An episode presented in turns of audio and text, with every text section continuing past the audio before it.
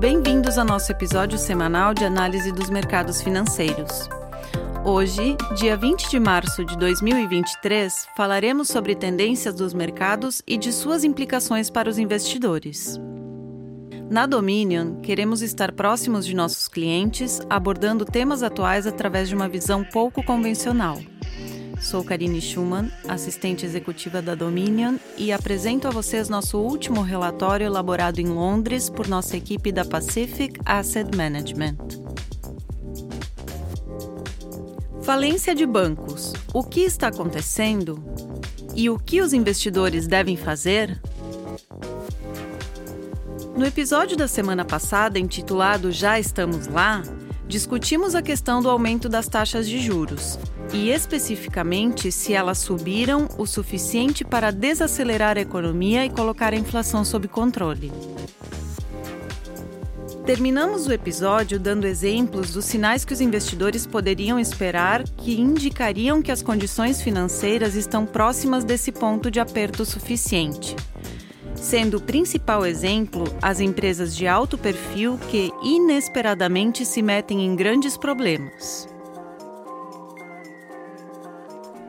Embora estivéssemos prevendo que isso aconteceria em algum momento em 2023, não esperávamos que acontecesse tão rapidamente. Na semana passada, os bancos de alto perfil nos Estados Unidos e na Europa, principalmente o SVB e o Credit Suisse, estiveram sob grande pressão de venda e exigiram resgate do Banco Central. Muitos outros bancos viram consideráveis quedas nos preços das ações, pois também foram levantadas questões sobre a força de seus balanços. O que tem surpreendido os mercados é a rapidez com que tudo isso tem acontecido. Os dramáticos eventos que impactaram o setor bancário da semana passada são, argumentaríamos, um exemplo clássico do que estávamos falando na semana passada. Falhas comerciais inesperadas e de alto perfil são um sinal importante de que as condições financeiras se tornaram substancialmente mais rigorosas. Vamos cavar um pouco mais na crise atual no setor bancário e explicar o que pensamos que está acontecendo. As taxas de juros ultrabaixas da última década e as grandes medidas de estímulo da pandemia da Covid levaram a um grande aumento dos depósitos em dinheiro nos bancos dos Estados Unidos e da Europa. Bancos menores, como o SVB dos Estados Unidos, com estruturas de gerenciamento de risco menos sofisticadas e supervisão regulatória menos rigorosa, estavam usando alguns desses depósitos para obter renda emprestando dinheiro. É assim que os bancos funcionam, a um nível muito básico. Você recebe depósitos e paga juros aos depositantes, depois empresta esses depósitos a uma taxa de juros mais alta e mantém a diferença.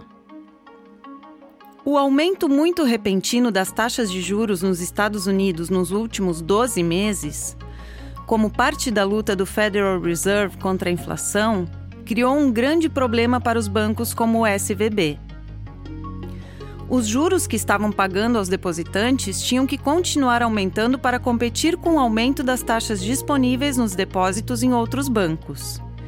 Enquanto os juros que estavam ganhando com o dinheiro que tinham emprestado não estavam aumentando tão rapidamente, reduzindo significativamente a lucratividade do banco. À medida que mais depositantes começaram a afastar seu dinheiro do SVB para encontrar taxas mais altas em outros bancos, os rumores sobre a viabilidade do banco começaram a se espalhar, incentivando mais depositantes do SVB a retirar seus depósitos em dinheiro. Esta foi uma corrida bancária moda antiga. O Federal Reserve interveio na semana passada e criou uma nova instalação onde efetivamente promete garantir todos os depósitos em dinheiro, de qualquer tamanho, em todos os bancos dos Estados Unidos. Esta é uma intervenção importante e parece ter acalmado algumas das preocupações que estavam sendo levantadas sobre outros bancos, que podem ter exposições de balanço semelhantes às do SVB. Esta história está longe de ter terminado e podemos ver mais revelações inesperadas dos bancos nas próximas semanas ou meses. A próxima pergunta é: o que os investidores devem fazer a respeito deste risco? Não pensamos, e isto é realmente importante, que é provável que vejamos uma crise bancária como em 2008. Esse foi um evento impulsionado pelo crédito que colocou em risco a estabilidade de todo o sistema financeiro mundial. Os principais bancos hoje na Europa e na América do Norte estão muito melhor capitalizados agora do que em 2007 e 2008.